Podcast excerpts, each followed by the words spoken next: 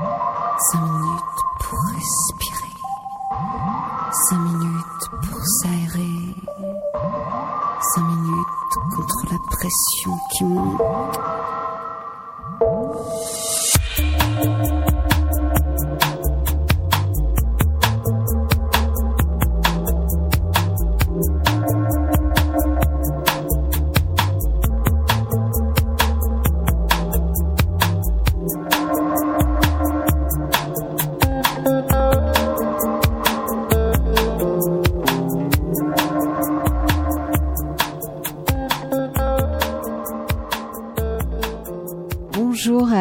Bonjour à toutes. Je suis très heureuse de vous retrouver ce matin. Et pour terminer la saison, euh, ça fait déjà six mois qu'on est ensemble et là il va y avoir une petite pause en août avec des rediffusions. Avant la rentrée, j'ai souhaité vous faire découvrir une personne qui mérite d'être mieux connue. Il s'agit de Gabriel Féat. C'est un musicien qui effectue d'intenses recherches sur l'action relaxante des sons à bourdon, didgeridoo, bol tibétain, gong, arc en bouche, chant diphonique mongol, et qui est aussi un enseignant en chant des voyelles. Alors on va découvrir euh, toute la richesse de son parcours euh, durant cette émission qui lui est consacrée. Et, mais commençons par euh, le découvrir par l'une de ses compositions qui s'appelle La phalène et la lune.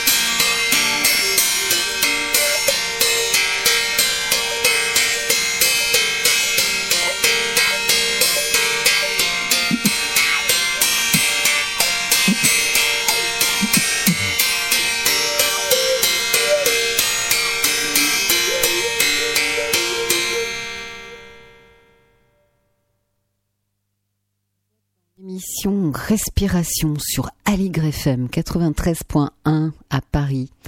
Je suis en compagnie de Gabriel Féat.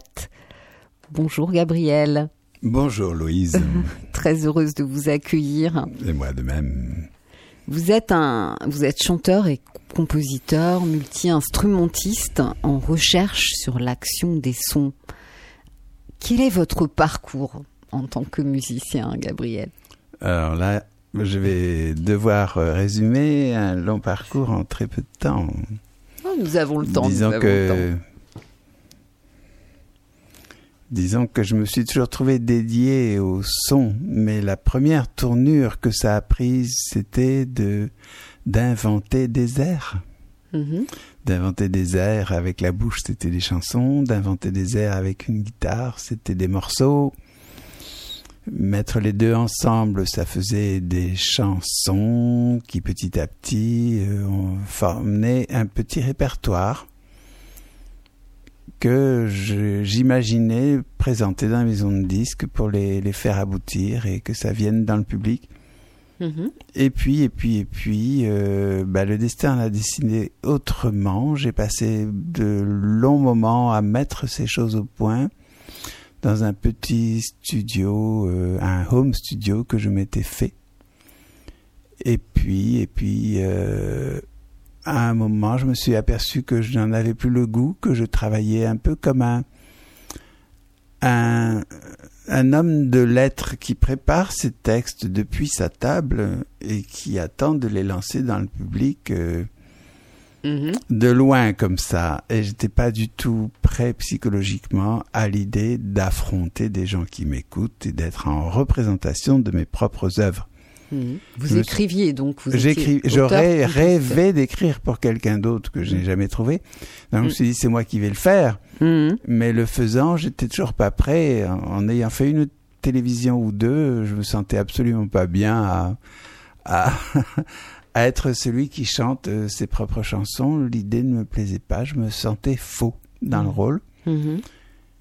Et puis, et puis, et puis, j'ai renoncé à toute euh, carrière euh, musicale à un moment pour changer totalement de métier. D'accord. car je m'étais aperçu que j'étais j'avais d'une certaine façon trahi euh, la voix dont j'étais porteur en lui imposant euh, de chanter comme ceci ou comme cela et qui étaient des visions que j'avais, des, des idées toutes faites que j'avais de ce qu'elle devait donner. Alors, comme elle était souple, elle se prêtait à mes caprices euh, à un certain point, mais le moment où elle n'a plus eu envie et le goût s'est perdu en même temps, je ne l'ai pas écoutée. Elle était censée faire ce que je lui disais, c'était une position Mhm. dictatoriale. Ouais, c'était en fait une position qui était liée à, au moment sociétal aussi. Euh, oui, c'était lié à l'effet que je voulais produire, Mhm. et quand on pense à l'effet, alors qu'on est avec un, un outil qui est sacré, euh, on est de travers. Mhm. Et je ne le savais pas en fait. Donc j'ai mis du temps à m'interroger sur euh, sur euh, ce que je pensais être un échec, mais c'était pas un échec. Je m'étais ensuite euh, passionné pour la création de sons en, sur les synthétiseurs. Et là, il avait fallu rentrer dans les fréquences, les combinaisons de fréquences, et puis euh, tout un tas de fatras euh, techniques qui m'ont beaucoup, beaucoup instruit et affiné l'oreille sur euh, ce qui fait qu'un son a tel ou tel caractère ou telle texture. J'en avais une appréciation beaucoup plus euh, euh, intime, même si un son de synthèse ne vaut pas une seule note de banjo ou un, coup de baguette sur une cymbale. J'ai appris des choses et j'ai renoncé à tout métier euh, pour faire carrément autre chose pendant des années. Un métier qui m'a absorbé, qui m'a mené jusque ah, jusqu'à une sorte d'épuisement parce que je voulais satisfaire les clients. Je travaillais dans le monde de l'image et j'ai été au bord du burn-out. Quelqu'un me l'a signalé parce que je ne le savais même pas. Et les solutions qui sont apparues à ce moment-là ont été le chant des voyelles et le chant tout court dans des groupes de yoga. Oui, alors je, je, j'ai vu euh, Oui. dans votre biographie que vous aviez animé un, un groupe de chant de mantra. Oui, c'est vrai. hein. vous avez animé des cercles de chant de guérison par le son. Vous, Oui. le faites, être- vous le faites peut-être toujours en- encore. Oui, Et donc, euh, il y a eu un moment de bascule où euh, vous, vous avez, vous avez, vous êtes entré dans la, dans la dimension soignante du son. Oui, il a fallu que je que j'aille toucher le fond du son euh, qui n'est pas euh, créé en conscience pour savoir maintenant reconnaître à coup sûr le son qui lui construit, le son qui lui rassemble et nous rend notre unité, euh, nous, nous amène toujours en direction de notre unité. Puisque j'avais travaillé dans la direction contraire, Mm. je savais maintenant comment travailler dans la une direction qui moi me me rassemblait puisque j'arrivais en pièces détachées et que petit à petit euh, Mm. les choses se sont mises ensemble et que je me suis mis à aller franchement mieux. Et euh, donc nous avons, euh, nous allons parler du chant des voyelles bien sûr, mais nous avons déjà écouté euh, une composition, la phalène et la lune. Quels instruments étaient utilisés dans ce morceau? C'est un instrument qui s'appelle l'arc-en-bouche parce que il y a des cordes qui sont tendues sur un morceau de bois euh, Mhm. long. Ça pourrait ressembler à une guitare, mais il n'y a ni touche ni caisse, donc ce sont des juste des cordes tendues comme une harpe ultra primitive. Oui. Et voilà, ce sont des cordes de guitare qui sont tendues qu'on frappe avec un bâton. Alors, euh, elles émettent euh, des sons très riches, très argentins, et la bouche qu'on présente à une extrémité du bâton va, juste par sa position, euh, faire ressortir des fréquences qui, euh, qui s'enchaînent pour former une mélodie. Alors, ce sont des voyelles silencieuses que la bouche prononce Mhm. et c'est l'instrument qui se laisse sculpter par la voix pour donner des mélodies euh, extrêmement souples, extrêmement fluides, parce que c'est la langue et les lèvres qui euh, modulent les, les sons euh, des cordes métalliques. Mais l'instrument lui-même a son ancêtre euh, en, en Afrique centrale, Mhm. avec l'arc en bouche, celui qu'on appelle le mungongo, qui lui est tendu d'une liane sur un, un morceau de bois très solide et frappé avec une sorte de plectre au bout d'un d'un bâton et euh, qui a un son grave extraordinairement magique, loin du son argentin que je produis, mais ça c'est l'instrument mère et il a une puissance magique vraiment fascinante. D'accord. Euh, donc le morceau qu'on a écouté, c'était uniquement de l'arc en bouche. C'était uniquement de l'arc en bouche, euh, c'est donc euh, du bois, du métal et la bouche. Hein, parce que c'est riche, on avait l'impression, enfin on entendait euh, plusieurs sons en même temps. donc c'est pour ça que je vous ai posé la question.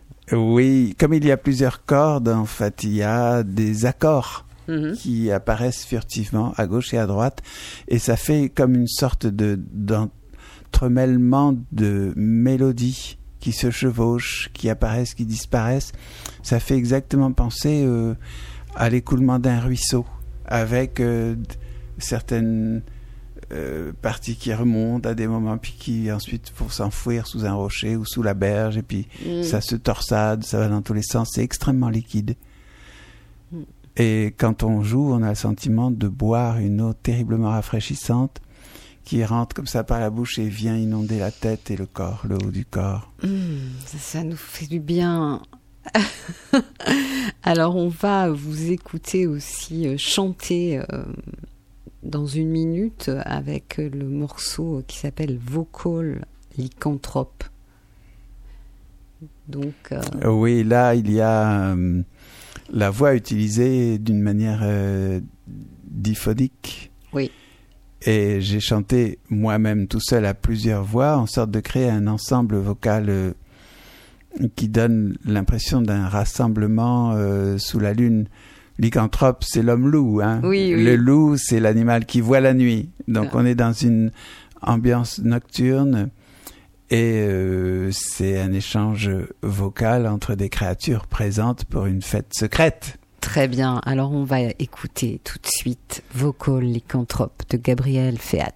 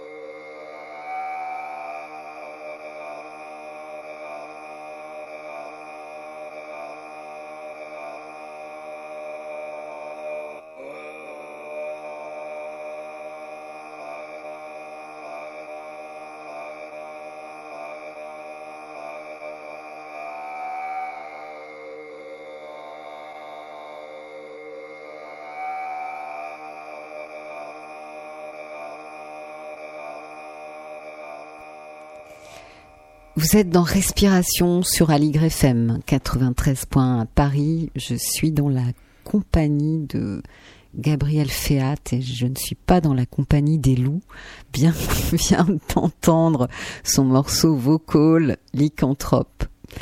Gabriel, vous avez rencontré le chant des voyelles de Reine Claire Lucier, qui est fondatrice de l'école de vie consciente au Québec je crois que cette rencontre a, été euh, très importante pour vous. Oui, oui, et euh, c'est un peu inopiné parce que je, je dirais jamais que j'ai reçu un choc et que tout a été clair euh, juste après, etc., etc. Ce qui souvent il est un peu convenu de dire non, je me suis rendu compte de rien. je sais seulement que j'étais extraordinairement fatigué à cette époque-là du fait de ma façon de me consacrer à mon travail et que euh, quelqu'un qui m'avait ausculté, qui m'avait regardé euh, bien en profondeur, m'avait dit que je ne m'occupais pas suffisamment de moi-même. Mm-hmm. Petit à petit, je m'étais laissé accaparer mm-hmm. par le souci des demandes extérieures à moi. Mm-hmm. Et là, euh, avec cette recommandation qu'il m'avait donnée de prendre soin de moi, que ce soit du yoga ou autre chose, mais un temps pour soi, euh, peu après s'était présenté euh, la possibilité de fréquenter un groupe qui pratiquait le chant des voyelles. Mm-hmm.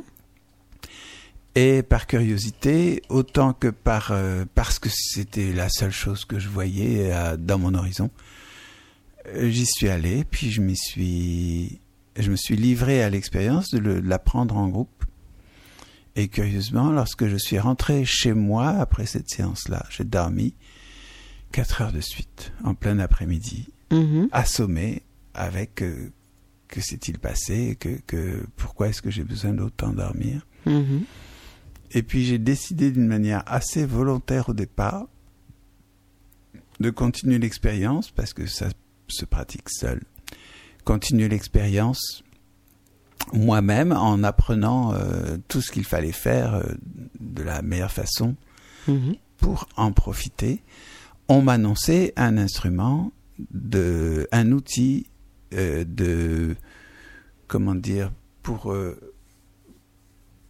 pour se transformer soi-même. C'est-à-dire que on m'annonçait que les pouvoirs, les sons avaient le pouvoir de transformer l'homme et qu'une pratique assidue, une fréquentation assidue des sons me changerait progressivement d'une manière qui n'était pas prévisible mhm. et qui était dans un, dans un bon sens, bien sûr. Il s'agissait de faire grandir, de développer et d'ouvrir.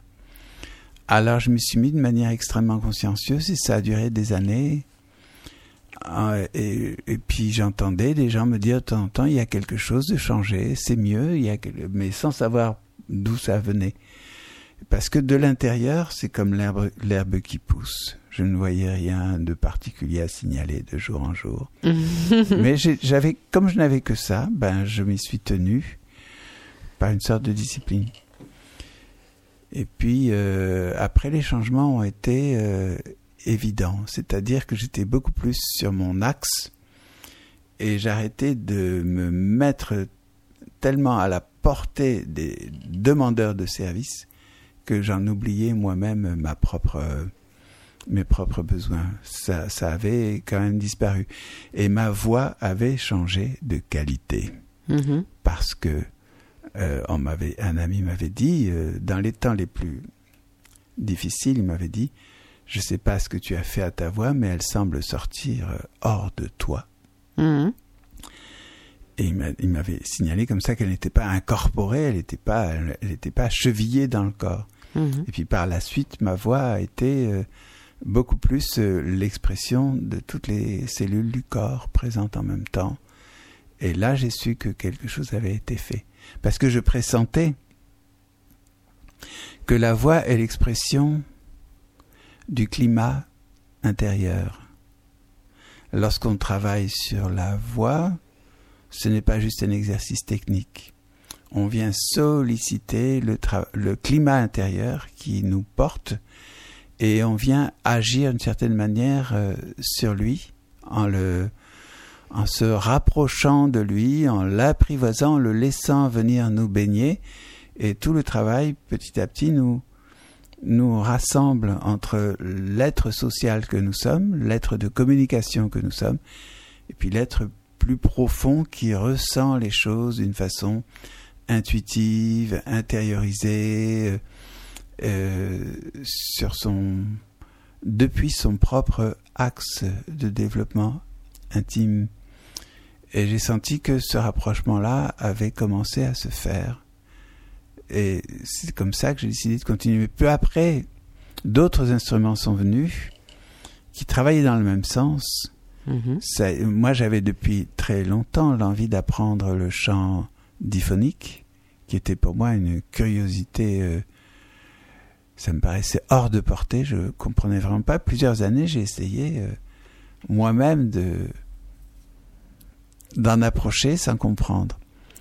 Et puis j'ai appris l'existence d'un groupe, euh, une association parisienne dans laquelle on pratiquait ça et on pratiquait aussi le didgeridoo. Et j'ai rencontré une flopée de gens, euh, tout à fait dans mon genre, qui étaient euh, fous de tous ces instruments qui sont euh, la guimbarde, le bol tibétain, le chant diphonique, le chant harmonique, le chant, que sais-je, le didgeridoo, la flûte, la, la, flûte d'Europe centrale, la, la flûte harmonique et euh, brusquement, je, je, trouvais un discours commun avec des gens parce que dans mon milieu naturel, personne ne s'intéressait à ça. Mm-hmm. Et c'est là que je me suis intéressé en parallèle au chant des voyelles, aux chants qui ont un bourdon. Et le bourdon signifie que vraiment il y a une note qui est fixe, une fréquence qui est fixe, en même temps que d'autres fréquences sont modulés au-dessus de ce bourdon-là et viennent avec des variations. Donc il y a la mise en présence d'un son fixe et de sons qui varient.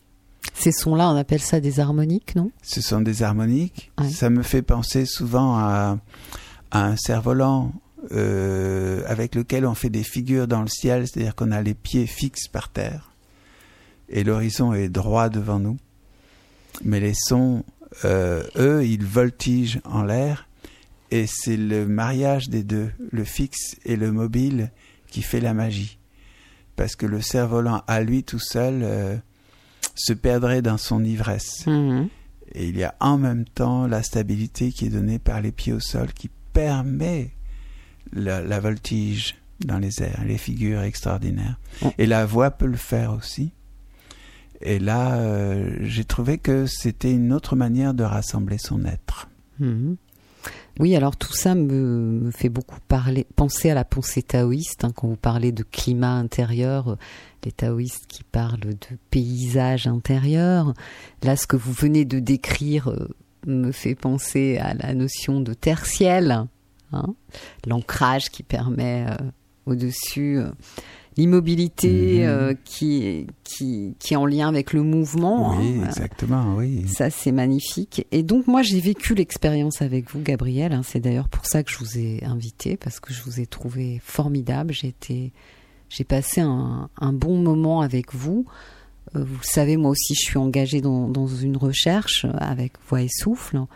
Et donc, euh, j'avais, j'étais curieuse de voir votre approche. J'ignorais tout ça. Hein, vous m'avez bien ah caché le. D'accord.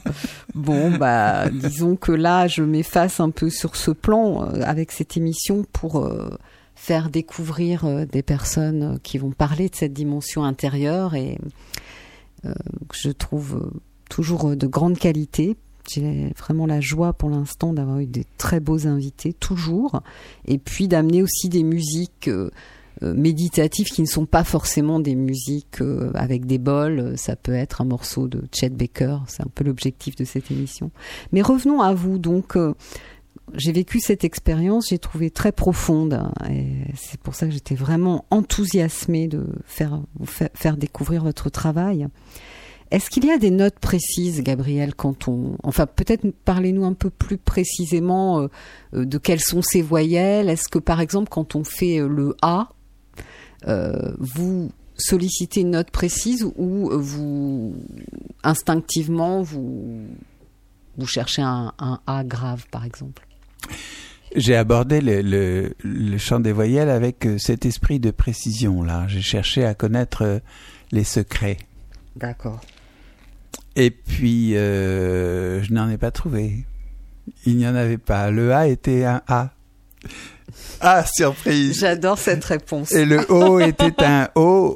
O, surprise. Ah. Et euh, donc, euh, Génial. je cherchais à grignoter, parce que ça c'est mon naturel, je cherchais à grignoter de l'explication. Et je voulais démonter le mécanisme en me disant, il y a des secrets là-dedans.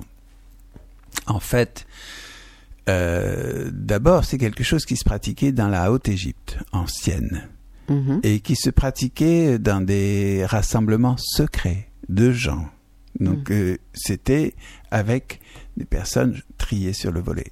Tout le monde n'y avait pas droit et ça se pratiquait aussi euh, dans des milieux couverts. C'était pas à ciel ouvert, c'était donc dans des cérémonies plus ou moins confidentielles. Mhm. Or, nous ne sommes plus à la même époque. Et là, euh, cette même discipline est ouverte à tous. Elle est ouverte au grand nombre. Mhm. Ça, ça me plaît. Ouais. Et là, on nous apprend que euh, on peut chanter un son d'une certaine manière, un son, mais à chanter, c'est une note toute plate. Il n'y a pas de mélodie. On donne sa voix jusqu'au bout du souffle à une voyelle. Mais il y a une inversion euh, des rôles qui est très significative. C'est que on cesse d'être celui qui chante une voyelle et progressivement on devient quelqu'un qui se laisse traverser par une voyelle. Donc il y a une inversion des rôles où euh, on est comme euh, non plus quelqu'un qui se fait un automassage, mais quelqu'un qui s'offre au massage Mm. d'une énergie qui vient le traverser. Et cet état d'esprit nous emmène beaucoup plus loin que euh, si on reste dans un, un effort volontaire. J'entends bien. Je trouve ça magnifique. Euh, J'ai mis du temps là Mm. à, à rentrer dans cet angle de vision parce que je suis très volontariste au départ. C'est comme ça que j'ai j'ai demandé l'impossible à ma voix. Mhm. Et donc admettre qu'on se laisse faire et également qu'on laisse le silence nous baigner après l'émission vocale. On est dans l'écoute de l'après-son. Et j'ai appris la valeur de ce temps-là. Mais ça a été des années après, en fait, parce que les gens qui m'ont appris le chant des voyelles n'en ont pas fait de discours. hein. Ils m'ont dit on fait comme ça, on fait comme ça, on fait comme ça, puis c'est tout. Mhm. Mm, Très bien. Alors, je, je vous propose de faire à nouveau une pause musicale euh, en écoutant un titre dans lequel vous produisez euh, des très belles harmoniques aiguës, un morceau qui s'appelle Vocal Drone. Et on continue, on reprendra la conversation car euh, le chant des voyelles euh, est quelque chose de très riche. Hmm.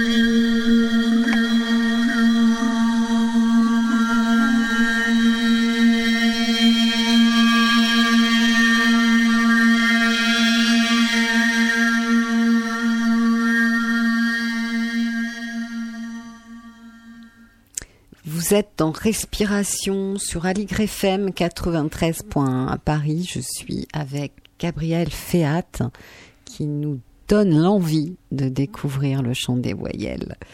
Donc on reprend notre conversation et euh, dans une autre conversation que nous avions eue en amont pour préparer l'émission au mieux, tous les deux, Gabriel, vous m'aviez euh, demandé de vous rappeler de parler d'une architecture de l'invisible avec le chant des voyelles. Oui, ben voilà, c'est vrai qu'en en continuant avec les voyelles sur des années et puis ensuite en étant amené à les enseigner à des gens qui venaient apprendre à leur tour, je voyais bien que hum, je pouvais maintenant insister sur le silence qui suit les voyelles. J'ai compris la valeur de ce silence-là. C'était pas juste euh, une observance euh, fastidieuse. J'ai compris ça parce que lorsque le son s'éteint, il persiste euh, dans la mémoire qu'on en a, un peu comme en homéopathie, quelque chose qui est extraordinairement dilué va créer un effet sur des couches subtiles de notre être. Et plus c'est dilué, plus les couches subtiles le reçoivent. À un moment où, euh, logiquement, il ne reste plus aucune trace du principe actif. Et j'ai compris qu'avec le son, il y avait quelque chose comme ça. Que donc, euh, on pouvait émettre le son et on était dans une phase d'un certain effort, et après se taire et écouter ce qui revient en nous euh, du silence habité par la voyelle. Il y a comme une inscription mmh. de la voyelle dans ce son-là et elle agit mmh. bien plus dans le silence que dans la partie vocale audible. Alors j'ai invité les gens à, venir euh, euh, dans cette manière d'écouter et ils s'y sentent euh, très bien. Bon. Et euh, du coup, j'ai vu qu'il y avait un déploiement dans le silence, quelque chose qui se déplie, hein, comme un livre qu'on ouvre ou une carte de géographie qu'on déplie, quelque chose qui s'ouvre et qui est dû à la voyelle qui révèle des espaces qui était plié jusque-là. Hmm. Donc, au départ, on se dit, je travaille sur l'intérieur de moi-même, j'explore comment je suis. Hmm. Puis on s'aperçoit que cet espace est tellement grand qu'il a vite fait de dépasser nos limites corporelles et que l'intérieur, il est partout. Hmm. L'intérieur de nous-mêmes est partout. Donc notre sensibilité s'agrandit à notre corps et puis au-delà encore, euh, au-delà, au-delà, au-delà et on, on l'appelle l'intérieur, mais ça devient juste une convention. C'est qu'une part de nous se développe. Et ce déploiement-là, je dis qu'il est architecturé hmm. par les voyelles, parce que je sais, en ayant regardé de près, que les sons sont des architectures d'une mathématique magnifique. Hmm. Mais c'est extraordinairement précis et mathématique. Oui, c'est vrai. On, on enfin indépendamment de l'aspect euh, du travail sur euh, aussi euh, fin que celui que vous décrivez, en tant que musicien, on sait bien que notre oreille fait tout un tas de combinaisons à toute vitesse. Oui. Hein? toutes les notes sont contenues dans une note, toutes les plein d'autres notes sont contenues en fait. Exactement. Alors ce qui mm. est un peu extraordinaire, c'est que quand on parle de chant, on s'attend à un rythme, à une mélodie, à une chanson, à une expression. Et là, on n'a rien de tout ça. On a une note euh, fixe émise par la voix. Et euh, bon, ben, on s'aperçoit pas tout de suite qu'on est passé à l'étage lutherie de la musique. Mhm. On est en train de travailler sur l'instrument lui-même. Les deux cordes, les deux cordes. Oui. Hein, et donc on va explorer l'infini à l'intérieur d'un monde fini. Mhm. Euh, on n'est pas à développer, à chercher des combinaisons à l'extérieur, on est toujours à l'intérieur d'un seul son et on regarde tous les volets qui se mm. déploient un petit peu comme le prisme. Le prisme donne toutes les couleurs euh, de la couleur du soleil, il transforme en rouge, bleu, vert, jaune, orange, etc. Là encore, on regarde le son sous ce rapport-là. Et ça, c'est la richesse. Alors je dis, architecte, oui. surtout lorsque, en chantant ensemble, on a le sentiment qu'une voûte se crée autour de nous et qu'elle nous distribue une sorte d'énergie frémissante comme ça qui vient nous, nous baigner euh, tout en douceur, inexplicablement. C'est extraordinaire, ça me fait beaucoup penser à l'expérience qu'on peut avoir dans les arts martiaux internes, puisqu'on sent des arcs, des spirales et des arcs dans le corps, et aussi le fait qu'il y a une énergie à la fois à l'intérieur et à l'extérieur. Ça rejoint vraiment ça, et je dirais euh, aussi, euh, et vraiment, je me réjouis de vous entendre, Gabriel. Je trouve que vous êtes vraiment un maître euh, dans le sens de quelqu'un qui consacre sa vie à une recherche. Et c'est pas dans le sens parfois qu'on n'aime pas tellement ce terme parce que ça peut évoquer une histoire de soumission, mais quand quelqu'un étudie les arts martiaux toute sa vie, il, il mérite ce titre de maître parce qu'il a un guide qui est un petit peu plus avancé sur le chemin. Donc voilà, vous êtes avancé sur ce chemin. Et euh, ça me fait aussi beaucoup penser ce que vous dites euh, à la transformation euh, qui se passe dans la méditation. La méditation, il y a une transformation jour après jour extrêmement fine. On la sent à peine, mais elle se fait par la régularité. Et c'est quand vous parliez de la transformation qui se passe avec le chant des voyelles, hein, j'ai vraiment eu ce sentiment de proximité. Euh, Il y a un double niveau un peu, c'est-à-dire que parfois on peut être euh, témoin d'un effet évident et soudain euh, de transformation en soi, ou recevoir un effet comme ça, un frémissement mm. qui nous traverse et qui est phénoménal, on va dire. Mais je trouve qu'il ne faut pas que ça nous masque qu'une lente transformation est en marche. Et qu'il y a les deux qui travaillent, en fait.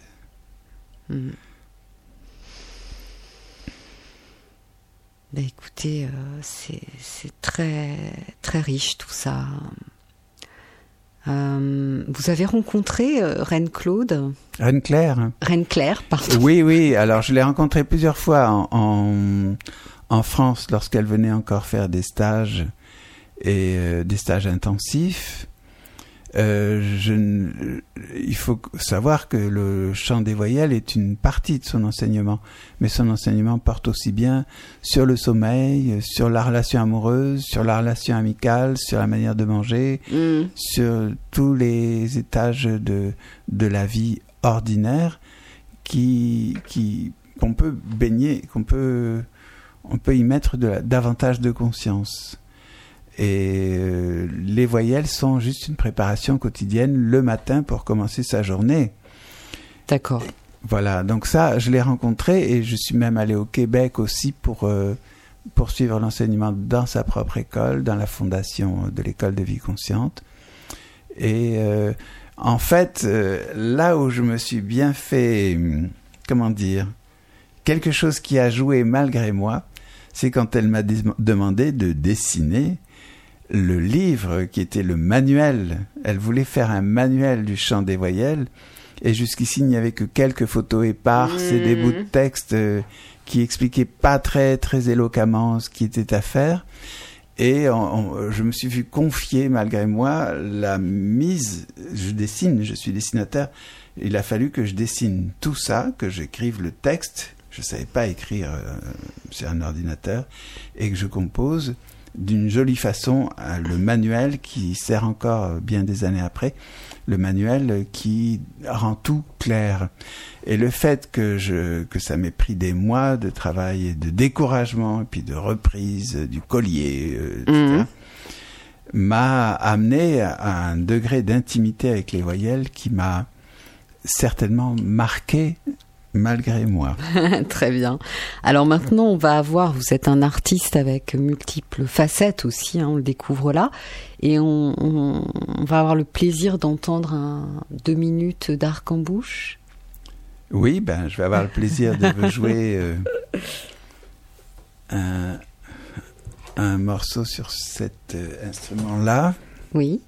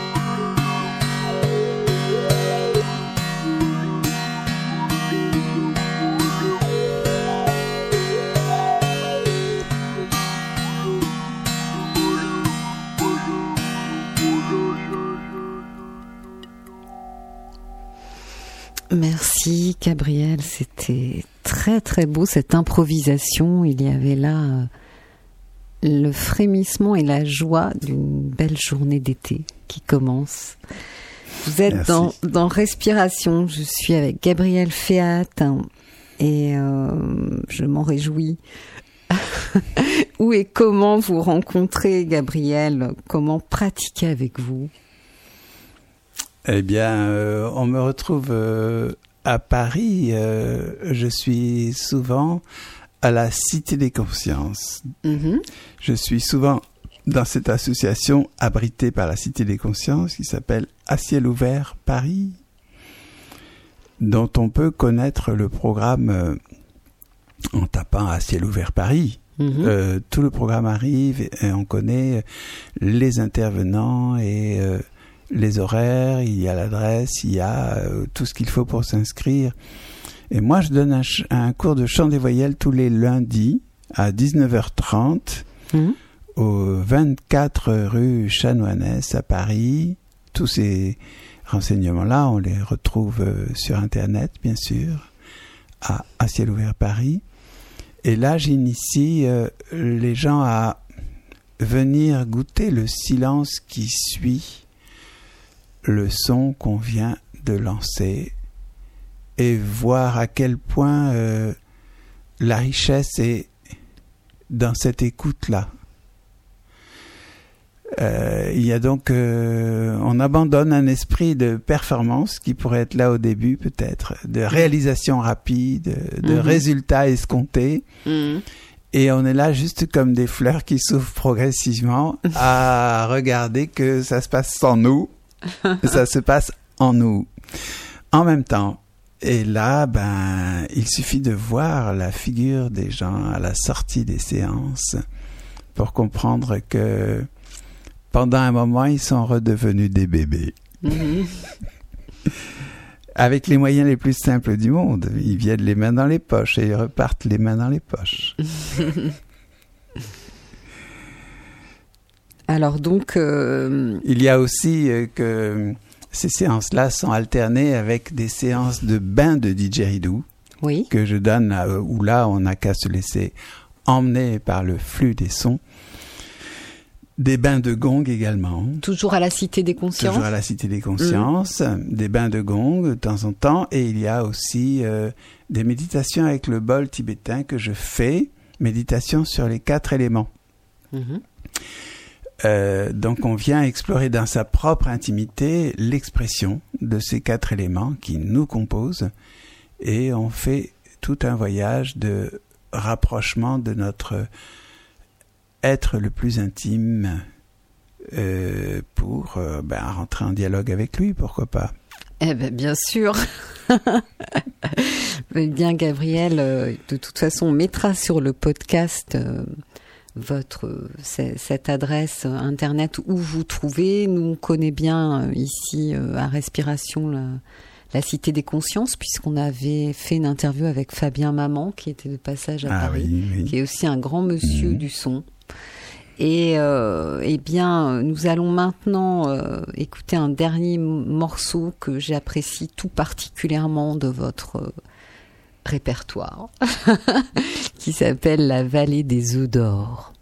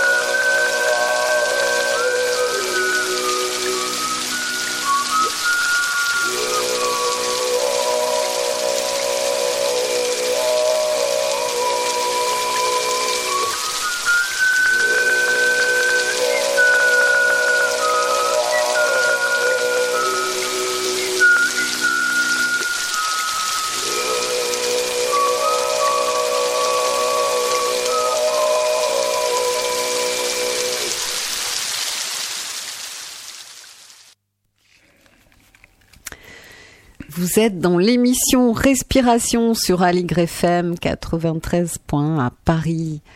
Et j'étais aujourd'hui avec Gabriel Féat et ça a été une grande joie pour moi euh, de d'entendre, de vous présenter ces morceaux, euh, d'entendre de sa, de sa sagesse, de, de son parcours. Hein. Euh, un grand merci, Gabriel, de nous avoir partagé la richesse de ce chemin. C'est avec plaisir. Hein. Hein. Et en même temps avec simplicité, ce qui est formidable. Donc euh, nous, on se retrouve le 4 septembre avec euh, Stéphane Hérault pour l'apparition des quatre sagesses du yoga aux éditions Le Duc. Euh, en, août seront rediffusées des, des, émissions qui sont passées dernièrement, que j'ai souhaité vous faire réentendre. Donc écrivez-moi si vous le souhaitez à respiration plurielle at aligrefm.org. Un grand merci à, Pierre Lévesque qui est venu aux aurores ce matin pour la prise de son. Merci à vous tous de nous avoir écoutés. Prenez soin de vous et des autres. je vous souhaite un bel été. Gabriel veut nous dire quelque chose. Merci Louise de m'avoir accueilli aussi gentiment et d'une façon aussi ouverte. C'est un réel plaisir. Bonne journée à tous. 5 minutes pour respirer. 5 minutes pour s'aérer. 5 minutes contre la pression qui monte.